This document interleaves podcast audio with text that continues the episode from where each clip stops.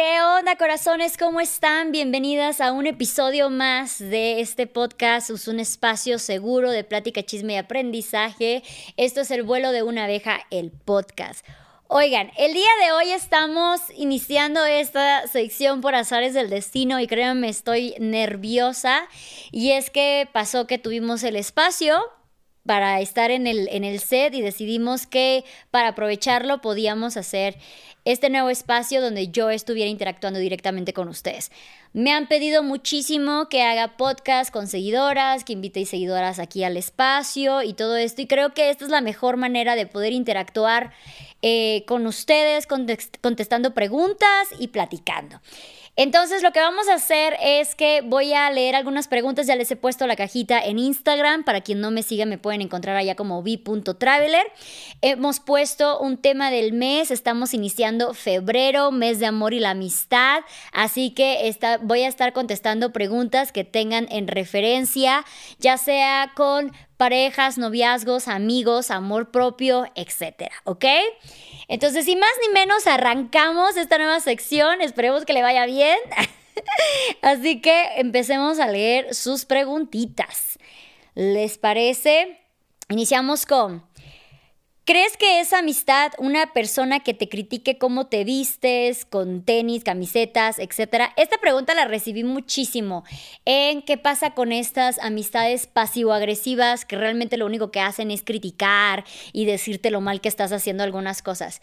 Miren, es muy importante en una amistad, personalmente creo, contar con criterio y la confianza de podernos decir, sabes qué, podrías mejorar en esto, esto no está bien así, igual y yo todo, o sea, como que tener esta confianza de retroalimentación, ¿no? De entre ambas partes.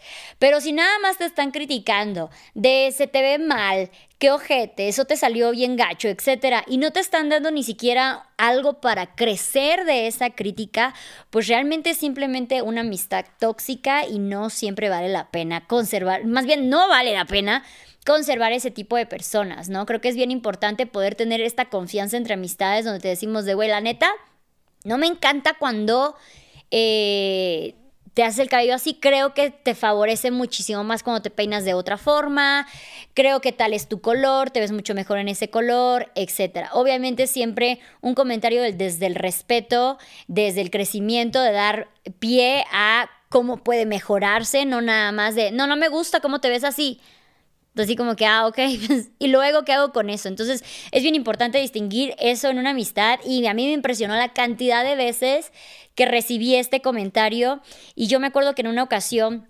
incluso lloré en TikTok porque estaba yo haciendo un video, estaba yo en chinga ese día, hice un video y lo primero que me empezaron a decir eran críticas sobre cómo cocinaba, etcétera, ¿no? Y a la hora de reflexionar, cuando les estoy escribiendo, les decía, es que a mí Aparte de que me estresa que a mí me lo estén diciendo, a mí me estresa el tipo de, de, las personas que están alrededor de este tipo de persona tóxica que nada más te quitan, que nada más te, te succionan.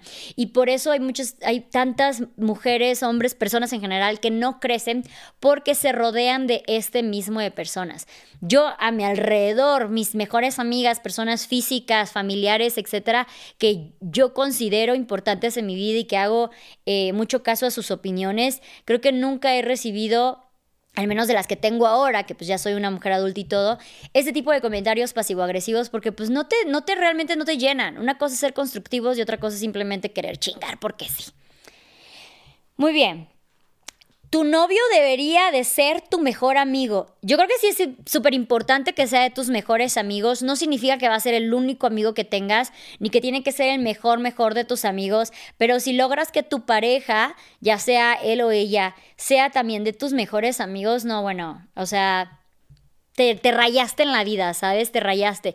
Tanto como que esa persona sea ese vínculo contigo, como que también se pueda llevar con tus mejores amigos, como que también entienda que hay otros mejores amigos, que no hay una competencia que solo una persona puede ocupar ese espacio, o sea, tal vez como pareja amorosa, de preferencia sí, pero como una, una persona de amistad, esa, esa relación se puede ocupar las veces que sean necesarios, ¿no? ¿Cómo sabes que realmente es la persona correcta con la que debes estar? Creo que ahí me hace ruido un poquito la parte donde dice debes estar porque fuerza muchísimo. A mí me ha tocado y estoy segura que a muchos de ustedes también, que llega una persona correcta y simplemente no te dan ganas de estar ahí. No sé si es porque nos gusta la mala vida o qué show, pero no porque sea lo más correcto para ti significa que debes de estar allí, ¿ok? Primero debes de sentir que quieres estar allí y ya luego puedes tú analizar si es la persona correcta o no. Si no de, si no de otra forma siento que estás forzando cosas que claramente no estás sintiendo. Entonces, para saber si es la persona correcta o no tiene muchísimo que ver cómo te sientas. Básicamente que te haga sentir paz, ¿no? O sea, lo que es emoción, eh, admiración, obviamente excitación, eh, todos estos tipos de cosas son muy importantes, pero creo que todas valen en el momento que te empiezas a sentir paz, ¿no? Que sientes tranquilidad con esa persona, que te sientes en tu zona con esa persona. Y lamentablemente... Esto también de que sea la persona correcta varía toda la vida, no es como que la misma persona para el resto de tu vida lo que es correcto. Cómo los amigos, hablemos de cómo los amigos igual te rompen el corazón y eso de casi nunca se habla. Dios, no saben, esta también me la pusieron un montón y yo lo viví en, carne viva, en, carne propia, viví esta, esta experiencia de cuando las amigas o amigos te ghostean. Es un sentimiento terrible porque si bien sabes que cuando estás en una relación de pareja, amorosa, sexual, lo que sea, sientes que hay cierta responsabilidad y sientes que hay como un cierto timing de, pues igual y no, no este, o sea, las cosas se puedan romper o no sé, hay como mucho más tensión de por medio. Al menos creo yo. Y cuando estás con una amiga que tú consideras de tus mejores amigas, simplemente sí se llega a sentir esta falsa seguridad de que es para siempre sin importar qué y que vamos a tener, vamos a crecer juntas y nos vamos a decir todo y tenemos toda la confianza y tú, tú y yo para el real y que de repente no tengan esa responsabilidad afectiva de, sabes que esto no me está gustando eh, y te voy a dejar de hablar Uf, no manchen, duele muchísimo. A mí me ha pasado en tres ocasiones y creo que jamás me ha dolido tanto el corazón terminar una relación amorosa como en esas tres ocasiones que amigas definitivamente dijeron de no, pues ya hasta aquí. Es válido, es muy válido que en ciertos momentos de nuestras vidas digamos, pues ya ves que yo aquí ya no vibro, ya no estamos en la misma sintonía, ni quiero forzar esa amistad ni nada por el estilo. Pienso diferente, piensas diferente. Ojo, hay, hay amistades en que se piensan diferente, pero se tiene la energía para complementarse y que en esta ocasión no es el caso y es completamente válido las amistades, las relaciones sociales de todo tipo se van transformando y se vale decir, sabes qué, hasta aquí, pero cuando simplemente desaparecen, y tú te quedas de, güey, qué pedo. Y te dicen, no, todo bien, flaca, no hay problema. Ay, ya recordando aquí de, tú me dijiste. Y simplemente desaparecen. Duele, duele muchísimo. Entonces es bien importante. Es súper incómodo. Es una conversación extremadamente incómoda llegar y decirle a una persona, al menos a alguien que consideras un mejor amigo. Tal vez, no sé, un conocido, un amigo de la fiesta. Igual es algo diferente. Pero alguien que tú consideras mejor amigo, que sabes que también la otra persona te considera de sus mejores amigos, que son como hermanos. Creo que sí hay una responsabilidad afectiva allí de decir, sabes que eh, si tú sabes, si tú sabes que ya no quieres tener una relación con esa persona, vas y lo dices. Porque también es muy diferente que hay relaciones que por más mejores amigos que sean, la vida cambia, ¿no? Y evolucionan y crecen en diferentes eh, rubros y se van por diferentes caminos. Y cuando vienes a ver, te das cuenta que tienes siglos que no te hablas con esa persona, que no precisamente hubo un pleito ni nada de por medio, simplemente se alejaron de ambas partes. Pero si ves que una parte se está alejando y la otra te está escribiendo de, güey, ¿qué pedo? A ver cuándo volvemos a salir. Tú, ah, sí, sí, sí, claro. Creo que sí debemos una responsabilidad afectiva a esa amistad, sobre todo si ves que la otra parte todavía sigue teniendo interés en ti y tú no tienes. Y si tú eres la que sigue teniendo interés en esa persona y esa persona claramente no tiene interés en ti, creo que sí hay como que hasta cierto punto pues este intento de, güey, hablemos las cosas, hubo algo que pasó aquí o no sé qué. Y si ves que pues no hay una reciprocidad, pues ahí sí dices güey, pues no vamos a estar rogando amistades. Duele muchísimo, lo sé, duele bastante, pero pues también no vamos a poder ir mendigando amor por toda la vida, ¿no? ¿Cómo identificar al amor de tu vida? Y es que sabe que yo creo que esta es una ideología eh, de hace mucho de que el amor era una sola persona para toda tu vida y por eso en relaciones pasadas, generaciones pasadas, se aguantaba tanto, se perdonaba todo, porque en el momento que tú escogías que esta persona era la persona de toda tu vida, pues hasta ahí te queda, ¿no? Eh, me gusta más como el amor de mi vida porque me parece más presente, es como el de ahora, mi vida se transforma constantemente, yo me transformo constantemente y hay personas, tanto amistades, amores, romances, que se quedan junto con esa transformación y se van transformando conmigo. Y en algún momento hay personas, amistades, romances que dicen hasta aquí llego y creo que obsesionarnos con un amor de toda la vida nos lleva a relaciones tóxicas y codependientes mucho, ¿no? Como de que no, no, no, no, tú y yo ya nos prometimos amor eterno, ahora tenemos que cumplir. Yo soy más de la idea, claramente soy más de la idea de vivir el amor de tu vida en el momento. Y si ese amor de tu vida dura cinco minutos, cinco meses, cinco años o toda la vida, pues dejarlo así, ¿no? Como que es algo que se siente día con día y se trabaja día con día. ¿Cómo lidiar con las amistades en la maternidad? He visto mucho en redes sociales que me dicen que, ay, qué padre que tú tengas tantos amigos. Eh, yo en cuanto tuve hijos, se alejaron todas mis amigas. Y justamente lo estábamos hablando con Gaby, con Camo, el, otro día, que decíamos por qué era esto, porque pues me da cosita que digan de, ay, a mí me hubiera gustado, pero todas mis amigas se fueron y todo eso. Creo que hay dos factores. Uno, yo ya tuve a Gaia relativamente grande a los 34 años. Entonces mi círculo de amistades ya estaba en, en el mismo mood que yo de que ya no queremos ir de fiesta todos los fines de semana, preferimos tomar el cafecito en casa, preparar algo de cenar, reunirnos, etcétera, ¿no? Muchas de las situaciones de chicas que me dicen que perdieron amistades una vez que entraron a la maternidad es porque fueron mamás muy jóvenes. Entonces, evidentemente, eh, a ti te cambia la vida eh, en ese momento, porque te cambia la vida ahorita también y a la hora y a la edad que sea, pero tus amigos pues todavía siguen en el mood de salir de fiesta, vámonos al desmadre. Entonces, claro que hay una gran diferencia de estilos de vida en ese momento. Hay como un choque cultural, por así decirlo.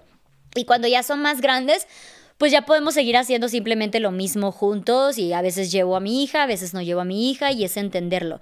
E incluso de la misma manera, eh, eh, Gaby, y Camo me decían, es que sabes que nosotros nos tocó tener amigos que fueron padres cuando nosotros todavía éramos jóvenes y sí también fuimos de los amigos que nos alejábamos porque no teníamos esa misma, eh, pues ahora esas mismas ideales de vida, tengan hijos o no. Esa es una. Y otra que también me dicen mucho estos chicos que tiene muchísimo que ver cómo tú lleves a cabo tu maternidad. Por ejemplo, yo tengo muchas libertades con mi maternidad. Yo, yo sin problemas sé que si el día de mañana se hace un plan en el que Gaia no es bienvenida por X o por Y, por su seguridad, porque no es lugar para niños, porque ya dijeron que no se prohíbe, o sea, por lo que sea, yo lo respeto y, o, voy, o voy sin ella o pues simplemente no voy. No forzo el de, no, pues es que como yo ya soy madre, todos alrededor de mí deben de vivir con la idea de que mi hija está aquí, ni nada por el estilo. Dos, también les doy mucha oportunidad a esas personas que tienen la intención de convivir con mi hija, a que eh, quieren jugar con ella, quieren pasear con ella y pues también eh, creo, yo dejo o permito que se crea ese vínculo de tanto ellos con, con mi hija, ¿no? Entonces yo creo que serían como que esos aspectos en cuanto a las amistades y la maternidad. Pero es bastante natural que una vez que eres madre, tu conversación, tus pensamientos, todas tus, prioridades, todo cambia alrededor de la crianza, por lo menos los primeros años, porque a ti también te está transformando la vida. Entonces, tanto como que tú tienes que ser paciente, paciente de que tú estás en otra etapa de tu vida, como tus amigos lo tienen que ser.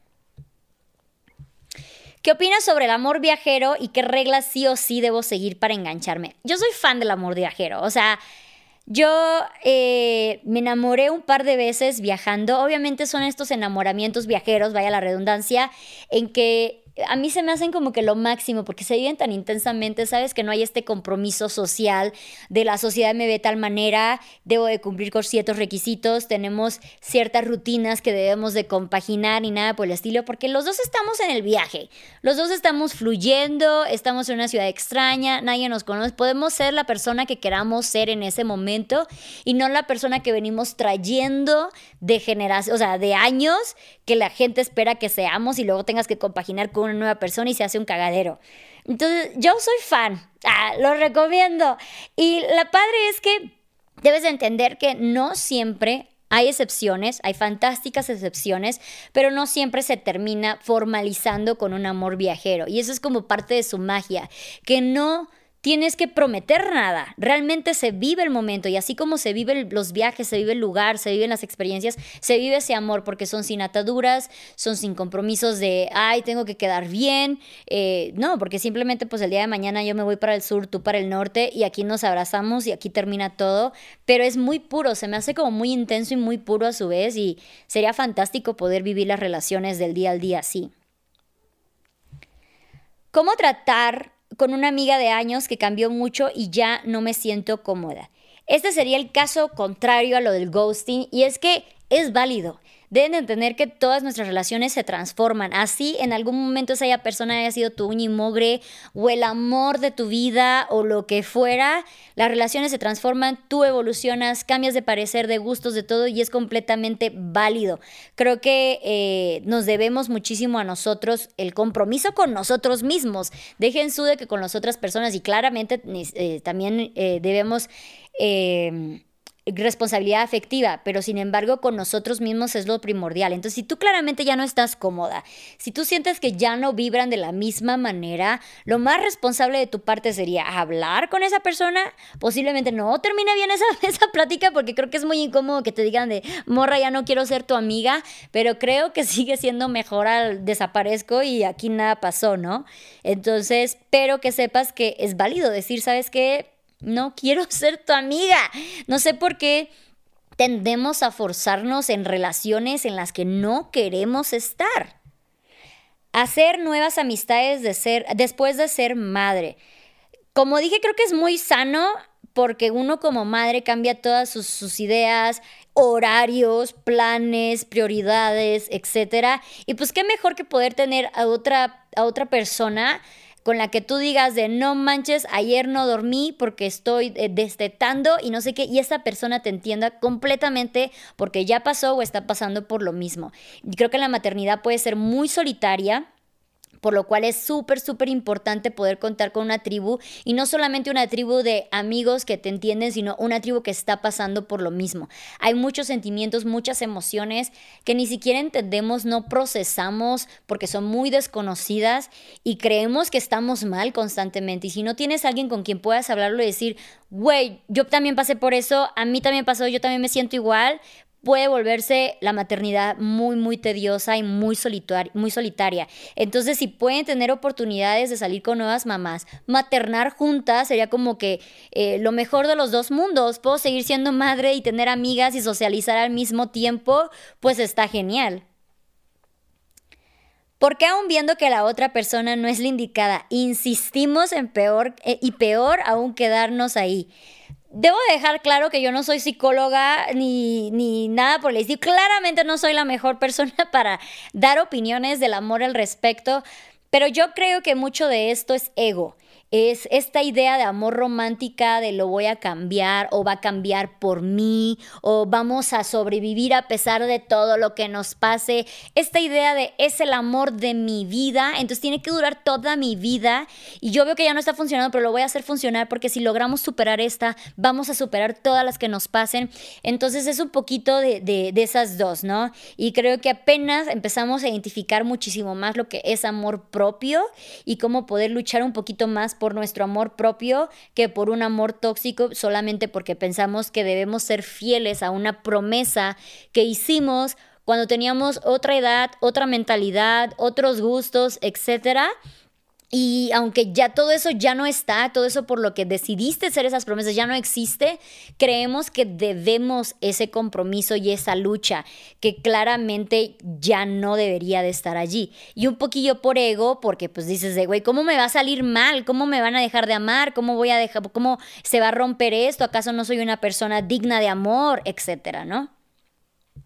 Ay, creo que me salió bastante bien, pero que crean que no me, o sea, no soy yo la persona más indicada, ¿ok? ¿Cómo llevas tus amistades con personas del sexo opuesto evitando malos entendidos? Este siempre es como que un gran tabú, el mujeres y hombres heterosexuales o eh, hombres y hombres homosexuales, mujeres, mujeres homosexuales, no pueden ser amigos sin que haya una atracción este, de por medio. De hecho, no, de hecho creo que es nada más hombres y mujeres heterosexuales, como que dos amigas eh, lesbianas o dos amigos eh, gays es mucho más normal de ver, pero si es un hombre y una mujer heterosexuales que son amigos, siempre hay muchísimo, muchísimo tabú de por medio. Y es que creo que esto de los malos entendidos no es nunca, o sea, no es siempre entre ellos dos, sino en el resto de la sociedad que siempre está pensando que debe de haber algo allí.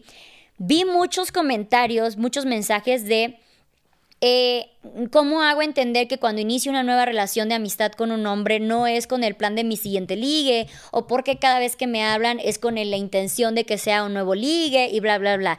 Están en todo su derecho todas las personas que están haciendo nuevas relaciones sociales con la intención de buscar pareja. Es casi, casi podría decir que instinto constantemente buscar una pareja. Sin embargo, si la otra persona no está en intención ni nada por el estilo, pues también sería bueno como marcar una pauta, no sé, hacer algunos este, entendimientos de no, yo no estoy buscando esto ni nada por el estilo. Nuevamente volvemos a, son conversaciones muy incómodas, no nos enseñan ni acostumbran a tener estas conversaciones. Preferimos llegar a ese momento incómodo en que uno de los dos se declara y el otro es como que chingar, eh, lo siento, no era por ahí, a dejarlo antes en claro. Y una vez que lo eh, he visto también en preguntas que dicen, me da miedo decirle que no es mi intención y que se vaya, está en todo su derecho la persona de decidir si no quiere ser tu amigo o amiga a menos que haya una relación de por medio. ¿Se puede ser amiga del amor de tu vida? Pues yo creo que sería lo ideal.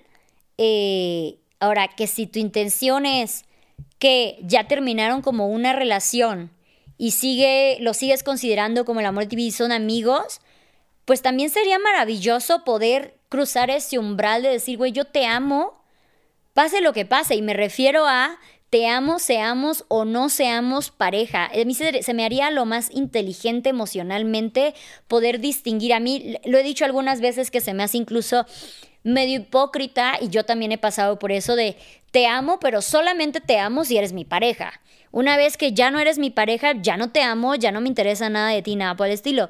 Evidentemente esto se exagera cuando terminas mal la relación, ¿no? Pero cuando tienes una relación sana y sabes identificar en el momento que ya no pueden ser una pareja romántica. Sin embargo, el sentimiento está ahí, los amores están ahí, porque no solamente se separa uno por falta de amor, hay muchísimas razones en la vida en las que una relación no puede funcionar. No todas tienen que ser dramáticas, no todas tienen que terminar en pleito y llanto. Realmente hay personas que saben terminar por lo bueno y saben distinguir que esa persona es una persona que van a querer el resto de su vida, sin embargo, no como una relación amorosa. Y si logras entender esto y logras pasar ese umbral de, aunque no seas mi pareja, yo te seguiré amando y, mutuo, y que esto sea mutuo, amiga, amigo, ya ganaste. O sea, eso ha de ser precioso. Uh, esta ya la leí. Se puede ser amigo de tu expareja. Pues depende, o sea, yo tengo, yo tengo exparejas con las que soy amigo, o soy amiga, o sea, tengo amigos que han sido mis parejas y obviamente tengo exparejas de las que no quiero saber de nada y siempre va a tener muchísimo que ver el cómo termina esa relación, la inteligencia emocional de ambos, si llegó a intentarse prevalecer una relación amistosa después de la amorosa, etcétera, ¿no? Creo que cuando se termina, o sea, cuando una relación fue demasiado intensa y se termina y hay dolor de por medio eso, creo que es necesario un luto para que luego no se confundan las cosas de ninguna de las dos partes. Pero si tu intención es seguir cercano a esa persona, aunque ya no tengan nada romántico, yo creo que sí se puede, siempre y cuando los dos estén dentro de la misma sintonía. ¿Tu concepto de amistad ha cambiado desde tus 20 años a tus 36? Claro, Claro, porque yo creo que desde en jóvenes como que nuestro concepto de amistad es quiero tener muchos amigos, quiero ser muy popular, quiero salir con todos mis amigos o mis amigos deben de, o sea, son las que con las que hago absolutamente todo, todo juntos a todas horas, toda la vida. Entonces, ahorita yo creo que tengo amistades que he conservado desde la secundaria, prep, universidad, incluso amistades relativamente nuevas y sí entiendo que ya ahorita como que yo busco mucho mi espacio personal y busco también tener esas personas ahí, pero no espero estar escribiéndome el diario, no espero estar haciendo todo con la misma persona, identifico muy bien con qué persona puedo hacer ciertas actividades, con qué persona puedo hacer otras, entonces como que sí ha cambiado muchísimo, creo que puedo tener amistades más maduras, por así decirlo. ¿Crees que existe el amor hacia un mejor amigo pero sin llegar a algo más que la amistad? Por supuesto, de eso es el concepto de la amistad, sentir amor por esa persona sin tener que llegar a un romance. Eh, y este, este amor igual puede ser, o sea, creo que la única diferencia podría ser lo atractivo, la atracción física, química, lo que sea, pero uno espera sentir este nivel de amor con sus amigos. Sería lo ideal. ¿Qué es lo más difícil de tener una amistad con una persona que son de personalidad opuesta? Yo creo que sería entender que somos personas de personalidad opuesta y no esperar siempre medirnos con la misma barra que nos medimos a nosotros. Entender perfectamente que tu amiga, amigo, tiene gustos diferentes, ideas diferentes y cuando te pregunta, por ejemplo, ¿tú qué opinas? Tú puedas dar esta opinión o este consejo o platica, lo que sea, desde su perspectiva, ¿no? O sea, como que te, te la voy a dar desde la mía, pero entiendo que la tuya es así. Creo que eso es lo más difícil porque, no sé, creo que como sociedad tendemos a pensar que nuestra manera es la única manera correcta de vivir, pensar, hacer y deshacer. Entonces, cuando una persona lo hace diferente, como que sí nos choquea bastante. Igual y no es que los vamos a criticar ni nada por el estilo, pero es como que, pues yo no lo haría así. Me queda claro que tú no lo harías así, mamacita, pero estamos hablando de mí y entender esa dualidad, ya con eso yo creo que está toda madre. Porque el amor, entre más grande eres, se vuelve más complicado de encontrar. Yo lo veo así, cuando tú te enamoras a los 20 años y apenas estás creciendo, estás haciéndote ideas de qué es lo que te gusta hacer en la vida, cómo te gusta pensar, estás, vaya, formándote, es mucho más fácil encontrar una persona que te diga, oye, ¿sabes qué? Es que mira, a mí me gusta el rojo. Entonces dices, pues, ¿sabes qué? El rojo no es un mal color. A mí también me gusta el rojo. Y crecemos ambos gustándonos el rojo. Pero cuando tú ya, ya te tocó crecer por tu parte y eres una persona adulta, tú ya decidiste por tu cuenta y ya estás segura y ya has cimentado que a ti te gusta, no sé, el azul. Entonces viene una nueva persona y te dice, a mí me gusta el rojo, pues tú dices, a toda madre, a mí me gusta el azul, ¿no? Y mucha gente se queda en, no, a ti te tiene que gustar el azul igual que a mí, o a ti te tiene que gustar el mismo color que a mí. Y ahí es donde cuesta muchísimo la adaptación. Hay muchísimo más proceso de adaptación. Cuando empiezas una relación más grande a que cuando empiezas una relación de más joven. Aparte hay muchísimas más complicaciones. Eh, de compromiso, como que cuando estás joven puedes simplemente fluir y a ver qué pasa, y cuando estás a, partir, no sé, de los 30, de la edad que ustedes quieran ponerle, ya hay cierto compromiso de, ok, pero ¿a dónde va a tirar esto? ¿Qué quieres en la vida? ¿Quieres hijos? ¿No quieres hijos? ¿Quieres formalizar? ¿No quieres formalizar? Entonces ya son como que ponerle bombas tan grandes a una relación que apenas quiere fluir y apenas quiere ver qué pasa, que hay muchísima tensión y por eso más gente le teme al compromiso. ¿Crees que puede haber una amistad con el sexo? O sea, que sean dos amigos que tengan cuchiplancheo. Mm. No lo sé. O sea, he tenido, yo los llamo Jorgitos. He tenido Jorgitos, pero me queda claro que ni es mi mejor amigo, ni va a ser una relación. Es una persona en una etapa de mi vida con la que siento conexión, no lo suficientemente grande ni para que sea mi mejor amigo y cosechar esa amistad, ni para que sea una pareja y cosechar esa relación. Entonces, pues es como que la pasas chido y ya. Pero creo que sí necesito tener como mucha conciencia desde ambas partes porque me ha pasado tanto como que yo termino enamorándome y rompiéndome el corazón sola, tanto como que la otra pareja por no llegar a ese acuerdo. ¿Cómo gestionar, ¿Cómo gestionar el quedarte sin amistades tras ser mamá primeriza? Bueno, esa ya la ya platicamos. ¿Crees que en el amor a ¿crees en el amor a primera vista exista? O sea, es como la primera vez que este chiqui dije, guay, quiero conocer. Creo que la atracción a primera vista existe y creo que cuando hay una atracción muy fuerte soltamos feromonas, químicas, dopamina, lo que quieras, que nos hace creer que obviamente es amor, enamoramiento, etc. Y para mí es como que lo máximo, ¿no? Yo soy adicto a ese sentimiento. Sin embargo, el amor como tal o una relación como tal se tiene que construir, ¿no?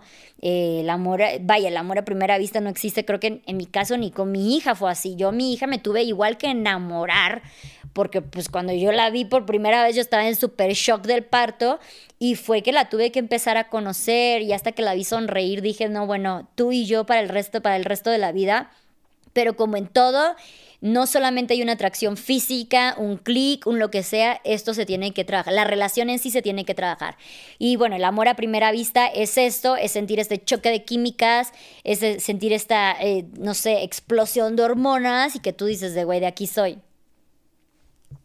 ¿Existe realmente la friend zone? Pues sí, ¿no? Es donde uno se enamora, el otro dice yo quiero ser tu cuate y pues hasta ahí queda como que una situación medio incómoda, pero entienden que nadie tiene el compromiso de corresponderle a una persona porque esa persona está enamorada o quiere contigo y aunque y tú no quieres, o sea, si tú no quieres, no quieres y punto, ¿no? Entonces es una situación muy incómoda, pero debe de ser de ambos, sí o sí. Y también la otra persona lo debe entender, no debe sentir, a menos que si seas de, ay, te quiero, pero pues no, y que no sé qué, y que no sé cuánto, o sea, que no sea clara la situación.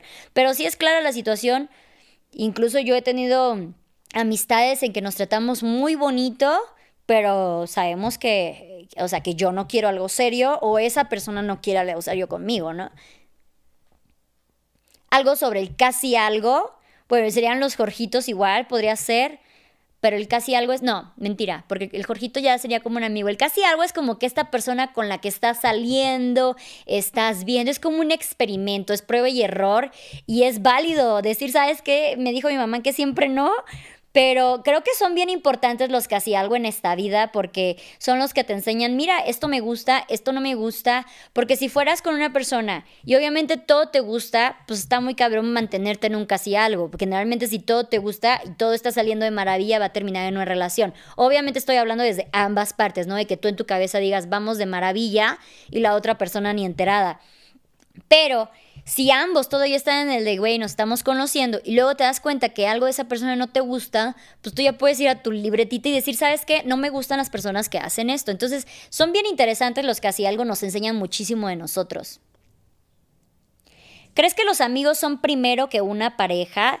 No creo que haya competencia, no siento por qué, no entiendo por qué siempre insistimos en poner que una persona, o sea, fuera de los hijos, pero incluso los hijos, cuando son múltiples, no puedes poner a uno solo primero, ¿no? O sea, eh, esta idea de que solamente una persona ocupa el primer peldaño en tu vida se me hace un poquillo injusta, ¿no? Porque pues está la pareja, están los padres, están los hijos y claro que hay amistades que merecen estar en esos peldaños. Aquí debe de tener muy en cuenta si estamos hablando de amigos de toda la vida mientras estás saliendo apenas con una persona una semana o cositas así, ¿no? ¿Qué se hace? Esto ya lo hablamos. Cuéntanos tu historia más loca de amorío en un viaje. Ok, eh, estaba yo en Costa Rica, estaba haciendo un voluntariado y esa noche me tocaba a mí encargarme del hostal, de, recibir a los, nuevos eh, los nuevos huéspedes del hostal. Llegó un chico franco-canadiense, mochilero, cabello largo, así todo el pedo, súper hippie, y a mí me tocó mostrarle el cuarto. Y eso, de que, ¿sabes? Hay una química, hay una chispita de, de entrada, y él nada más iba a quedar por una noche, terminó quedándose una semana, de que todas las noches pagaba una noche más. No, sí, una noche más, una noche más. Nos llevamos de poca madre con él y con todos los voluntarios. Y ya, o sea, incluso celebramos Thanksgiving canadiense, hicimos de comer a todos. él parecía, él trabajaba más que un voluntario de verdad. Y de ahí nos fuimos de fiesta, nos besamos, todo este show. Eh, yo ya iba a terminar mi tiempo de voluntaria y me iba a viajar por Costa Rica y Panamá y yo quería empezar a viajar, era el inicio de mi viaje en Sudamérica quería hacer el viaje lo más bajo presupuesto posible, entonces quería viajar de aventón. Entonces mi idea era, si viajo con un hombre, me voy a sentir más segura al menos para iniciar este proceso, ¿no? Entonces yo le empecé a decir desde antes de que pasara algo de, güey, pues él iba a Nicaragua. Güey, deberíamos de continuar el viaje juntos, vamos de aventón, nos llevamos de poca madre y todo este show. Entonces, la última noche que ya nos habíamos besado, ya no había como que otro espacio más en el hostal, entonces le dijeron que se podía quedar en mi casa de campaña, que era en donde nos hospedábamos los voluntarios, y nos fuimos de fiesta y nos comprometimos porque yo voy por la vida comprometiéndome de gente que acabo de conocer. Obviamente súper falso, lo sabíamos, era también un anillito artesanal y fue en la peda, fue en la fiesta y se arrodilló y yo sí, claro que sí. Pero lo divertido fue que después de eso estuvimos viajando durante un mes. Entonces e hicimos aventón, eh, traíamos este mood de mínimo presupuesto, estábamos como muy, muy en, sintonía con el estilo de viaje, dejen tú qué tipo de relación. Entonces, o sea, ni siquiera tocábamos esos temas y creo que era la belleza de esa relación, sino que estábamos muy, muy este, compenetrados en el estilo de viaje que queríamos tener. Y pues bueno, ya eventualmente llegamos, creo que íbamos ya a Colombia y ahí fue donde nuestros destinos este, se separaron. Nos volvimos a reencontrar en México, volvimos a viajar otro mes por en México y nos volvimos a, o sea, un año diferente cada vez y nos volvimos a reencontrar en en Canadá y en Canadá que ya había regresado a su país, estuvo viajando como por un año, volvió con la exnovia y pues ahí terminó nuestro amor. Pero no fue ni como que me rompió el corazón ni nada por el estilo y aún así tengo recuerdos muy muy bonitos de, de esa pseudo relación viajera. Los amores platónicos existen. Claro que sí, o sea, yo siento que son como estos de, güey, tú y yo seríamos perfectos si no fueras tal, o sea, o el típico de si no fueras un famoso que me desconoce o lo que sea, ¿no? O si no fueras, no sé, este, no si estuvieras casado, no sé, ¿sabes? Como que eh, yo creo que te puedes enamorar y saber que son personas que no son para ti y pues ya, ¿no? O sea, que en los sentimientos, en el amor, eh, uno no los controla controla lo que hacemos con ellos, ¿sabes? O sea, creo que alguien sí se puede enamorar de alguien que está en una relación y no por eso significa que va a ir a meterse a la relación, ¿no? O sea, o sí te puedes enamorar de alguien que sabes que no te va a corresponder y eso no significa que vas a insistir a que te corresponda. Entonces, para mí es, eso es como un amor platónico, enamorarte de alguien que tú tienes muy en claro que no va a poder ser y aceptar eso, simplemente. ¿Cómo no sentir culpa cuando una relación no funciona y tú diste lo mejor de ti? Pues por eso, porque tú has dado lo mejor de ti, creo que tú te puedes quedar tranquila de que hasta aquí llegaste y cualquier cosa más, pues ya no queda en tus manos, ya no queda de ti, hay que saber soltar también. ¿No? O sea, volvemos a lo mismo, nos casaron mucho con la idea de que tiene que ser el amor de tu vida y tiene que durar toda la vida, entonces no importa si ya se está pasando al lado de la toxicidad, si es para toda la vida es que es un éxito. Y pues no siempre es así, entonces uno debe de aceptar que hay relaciones en que terminan y no siempre terminan porque te pusieron el cuerno, porque te violentan. No, hay personas, hay, hay veces que simplemente el amor como se construye, si no se está construyendo, si no se está manteniendo constantemente, pues acaba, ¿no? O sea, simplemente una plantita que no se regó y se seca y cuando vienes a ver ya no le puedes echar agua y otra vez que se vuelva verde. Básicamente lo mismo. ¿Qué hago si una persona que después de hablar como seis meses ahora se ha vuelto distante? Dejarlo distante. ¿Qué le hacemos? No, o sea, no todas las relaciones, no todos los casi algo tienen que terminar en una relación formal de amor. Hay, hay veces que hay, hay gente que se cruza en tu camino por cierto tiempo para aprender ciertas cosas de ti y luego dejarlo ir, ¿no? Creo que tú también deberías de entender si tú te estás dando el valor de seguir invirtiendo espacio, tiempo, mente, emociones por alguien que está distante a ti. Soy una persona que le encanta dar detalles, pero me siento atada por ser casual. ¿Puedo? O sea, que no quieres dar detalles porque es algo casual y no quieres que te veas como intensa.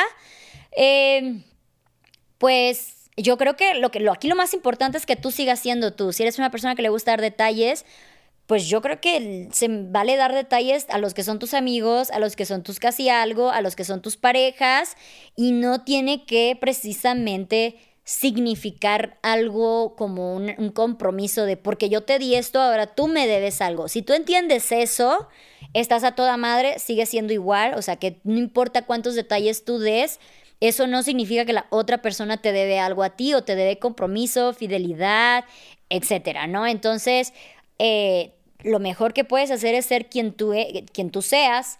Si esa persona decide que no es por ahí, prefiere mantenerlo casual o prefiere distanciarse o prefiere hacerlo formal, pues ya es lo que es la otra persona, no tiene nada que ver con lo que es lo que eres tú, ¿no?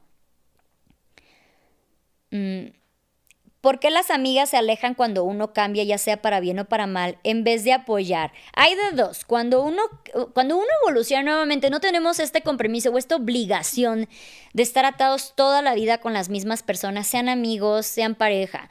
No es obligación de nadie mantener esa relación social pase lo que pase, ¿ok? Estas relaciones se construyen, estas relaciones crecen, eh, se pueden modificar todo. Cuando una persona va para la izquierda y la otra persona quiere ir para la derecha, pues muchas veces se distancian. No siempre pasa. Hay veces que sabes que desde mi derecha te echo porras y estoy a toda madre.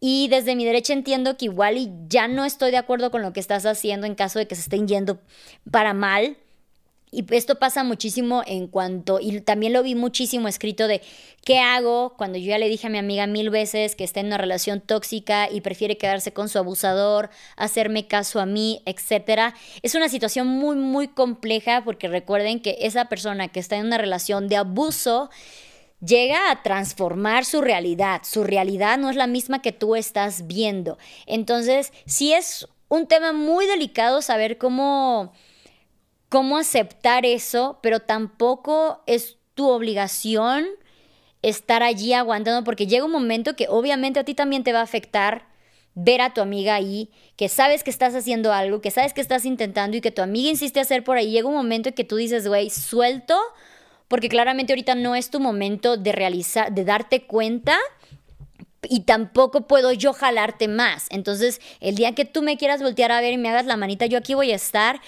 pero también es cansado y eso es lo que vi mucho que decían de prefirió quedarse con el tipo que la maltrata, prefirió quedarse en su relación tóxica, etcétera, y es muy cansado también para las amistades poder estar allí siempre. Y eso no precisamente te hace una mala amiga, ¿saben? Porque yo creo que como amigos estamos en las mejores intenciones de apoyar a la gente que queremos, pero también no tenemos las herramientas, no tenemos la misma visión que la persona violentada en ese momento, eh, no entendemos por qué está allí, porque para ti es súper claro, pero para la persona no, se vuelve un poquito eh, desgastante. Y si sabes que es una persona a quien ya dijiste, ya lo hiciste, ya intentaste y prefieres seguir allí y a ti ya te está afectando también, pues igual y si estaría bien alejarse un poquito y nada más como que darle a entender de cualquier cosa, aquí estoy. No sé, o sea, yo así lo vería en estos determinados casos porque fue lo que más vi que escribieron y fue mi caso, por ejemplo. Eh, eh, mis amigas, eh, cuando yo estaba en una relación de violencia, no es como que me dijeran de, ay amiga, date cuenta, estás mal, ya te dije, ay, estás bien pendeja ni nada por el estilo, pero sí me decían de, Luz, si tú algún día decides lo que sea, aquí estamos, bla, bla, bla, ¿no? Entonces, es un poquito entender eso y un poquito también saber que no me voy a abusar de, bueno, ahora sí ya, ya, ya sé, ahora sí ya no quiero, ahora sí ya quiero. Pues también llega a ser cansado para la gente que te rodea. Es una situación muy compleja más que nada. Porque siento que ya que nadie llena mis expectativas. No me molesta estar sola, ¿eh? Porque nadie debería de llenar tus expectativas. Tus expectativas las llenas tú misma. Eh, y si estás, y eso lo tienes muy en claro porque no te molesta estar sola. Tú, eres tu persona principal, tú deberías de ser el amor de tu vida, tú eres la persona que más se debe de apapachar, consentir, darse todo el amor posible. Entonces, lo ideal con lo que deberíamos ir todas, que yo sé que luego es muy difícil, es que si no hay, o sea, si tú ya te estás dando todo eso, obviamente vas a querer que el mínimo de la otra persona es que también te dé eso. Y si no te lo dan, pues entonces, ¿para qué no? Una vez, o sea, llega un punto en que cuando ya estás soltera, y eres madura, ya entiendes este pedo del amor propio y la chingada, que dices de, güey, la estoy pasando toda madre yo sola. Si voy a empezar una nueva relación, voy a invertir tiempo, voy a invertir emociones, voy a invertir todo esto en otra persona, ya sea para que seamos amigos, ya sea para que seamos una relación, lo que sea. Si esa persona no me, o sea, no me da más de lo que yo ya me doy, nada más me está quitando, porque me está quitando tiempo, me está quitando emoción, me está quitando todas estas cosas que tú vas a entregar para que esa relación fluya, de amistad, de em, eh, relación, lo que sea, ¿no? Entonces, por eso una vez que tú ya logras otorgarte todo eso, es más difícil que alguien más llene esas expectativas. Las debe de haber, nada más hay que tener, que hay que tener paciencia. Es vivir ¿Es mejor vivir en monogamia o en tener una relación abierta? Pues es mejor vivir en lo que a ti y a tu pareja les convenga siempre y cuando haya una responsabilidad afectiva. Conozco relaciones monogámicas que son súper tóxicas y relaciones abiertas que tienen todas, o sea, todas las de ganar. Generalmente las relaciones abiertas, irónicamente, tienen una mejor comunicación. Porque no es como que, güey, éramos novios y de repente nos empezamos a poner el cuerno. No funciona, no funciona así. Para llegar al entendido de que son una relación abierta, hay demasiada comunicación de por medio, hay reglas, hay estatutos de ah, se hace así, así, asado. Entonces, hay mucho más comunicación que incluso una relación monogámica. Pero claro que a no todos nuestros, no a todos nos funciona. Yo no creo que podría estar en una relación abierta, pero me queda muy claro de las pocas que conozco que funcionan muy bien porque tienen la parte de la comunicación excelentemente bien planteada, cosa que en la mayoría de las relaciones monogámicas simplemente se hacen monogámicas no porque se haya hablado de que vamos a ser monógamos, sino porque sienten que tienen esa responsabilidad de compromiso y regla y todo este pedo que ya eh, se puso al momento de tener una relación y no porque quieran realmente ser monógamos. Está bien que uno como mujer dé el primer paso, no sé por qué debería de estar mal. Eh, hay muchas, eh, depende de ti, o sea, hay muchas ideas, estereotipos, clichés de que si tú das el primer paso eres una mujer más fácil y que la chingada. Entonces, también si tú vas a dar el primer paso y la otra persona va a pensar que eres una mujer fácil, pues realmente quisieras estar con una persona que piensa que porque tú das el primer paso eres una mujer fácil, pues igual te ayudaría como, ya sabes, para depurar ese tipo de hombres que piensan que una mujer no debería dar el primer paso. Pero si tú te sientes de, ¿sabes qué? Ya lo decidí, creo que igual en el compromiso, en todo, esta idea de que la mujer debe estar en un escaparate y debe venir un hombre a ofrecerte y a llevarte y a pedirte que sea tu novia, a pedirte que quiera salir con él, a pedirte que sea su esposa. Entonces, como si la mujer no tuviera también poder de decisión, un poder de toma de acciones ni nada por el estilo. Y creo que eso es, ya son como ideas muy anticuadas.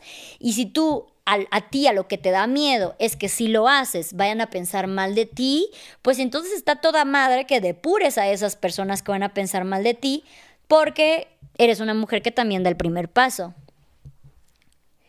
¿Qué opinas de las mejores amigas de la pareja que no se llevan con la novia? Es, es que yo como mejor amiga, son de dos. Yo como mejor amiga de un hombre que tiene una novia y yo no me llevo con esa novia, una es porque no me vibra y obviamente quiero lo mejor para mi amigo y ahí debería de pensar entonces la novia si está, está siendo una novia tóxica o lo que sea, porque ha pasado también, a mí me ha tocado que amigos me han cortado, o sea, que me dicen, ya no puedo ser tu amigo, porque a mi novia no, no, le, no le vibra que tenga amigas novias, tanto como eh, yo como amiga y no me llevo con la novia, pero se perdí el hilo. ¿Qué amiga, espérate. ¿Qué opinas de las mejores amigas de la pareja que no se llevan con la novia?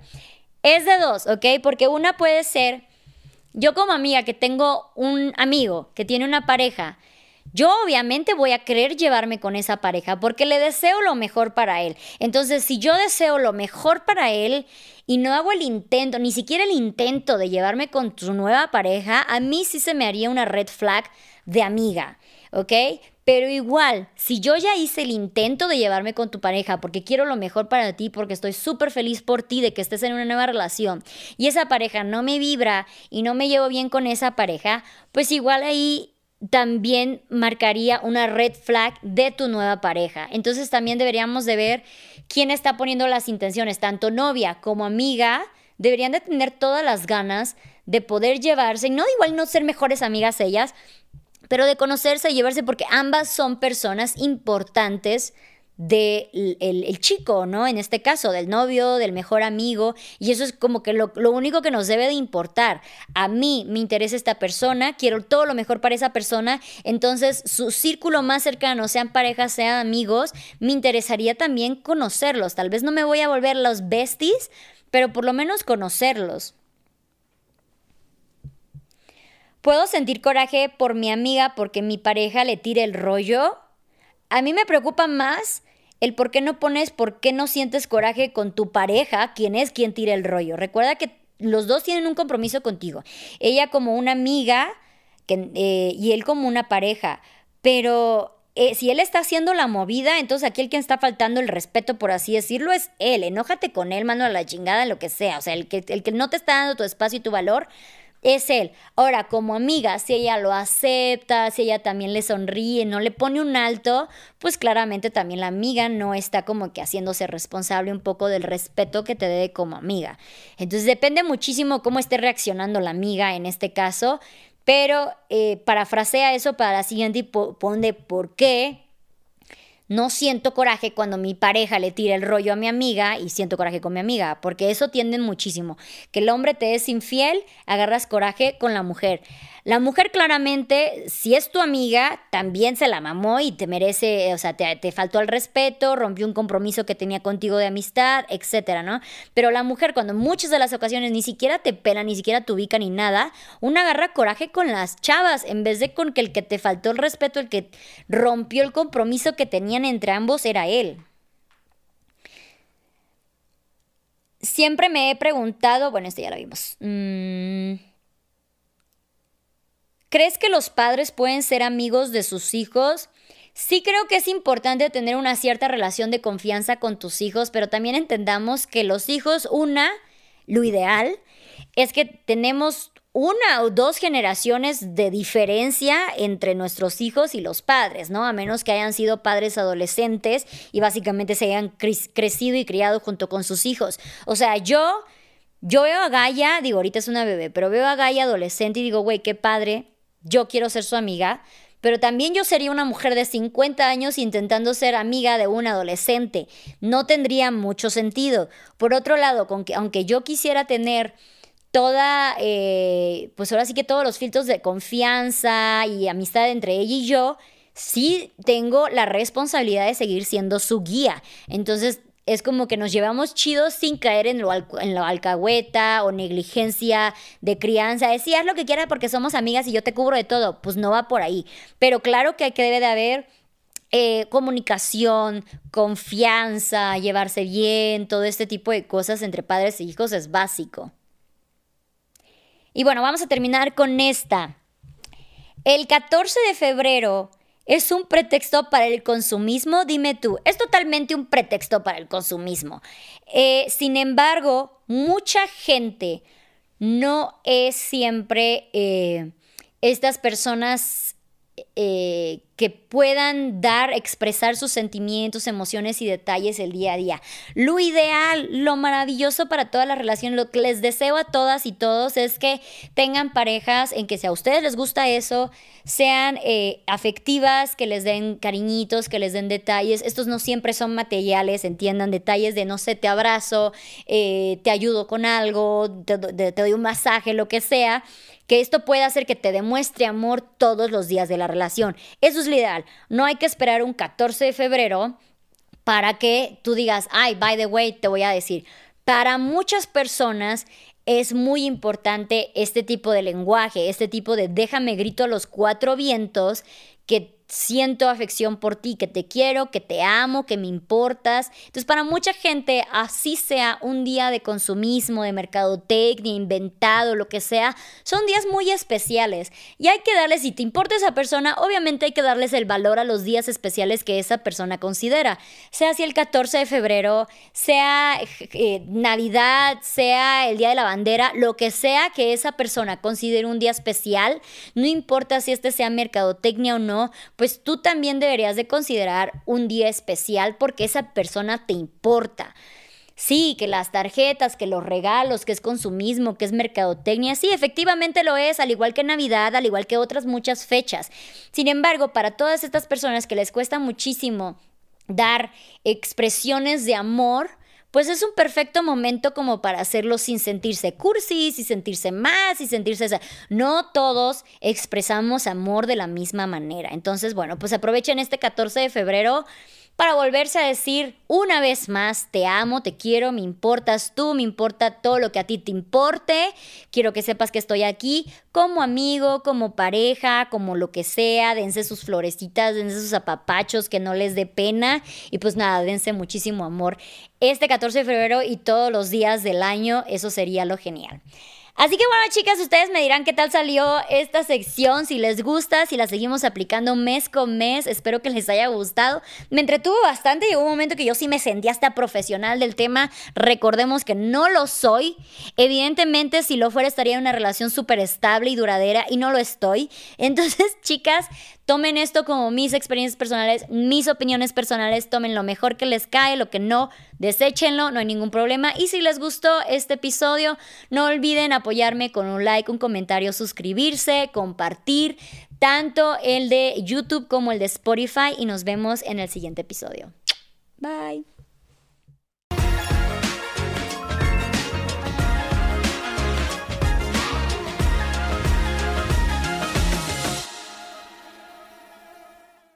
Hola, yo soy Pedro Prieto. Y yo soy Titi Jax. Y juntos hacemos el podcast auténtico. En donde hablamos acerca de todo. Hablamos de tu expareja, Tu soltería, de tu matrimonio tu paternidad, y todo esto. con tu pareja. Tienes que escucharnos en cualquier plataforma de audio. Y no te olvides que aquí se tratan temas que tú también piensas y no te atreves a decir. Hello, it is Ryan, and I was on a flight the other day playing one of my favorite social spin slot games on chumbacasino.com. I looked over the person sitting next to me, and you know what they were doing?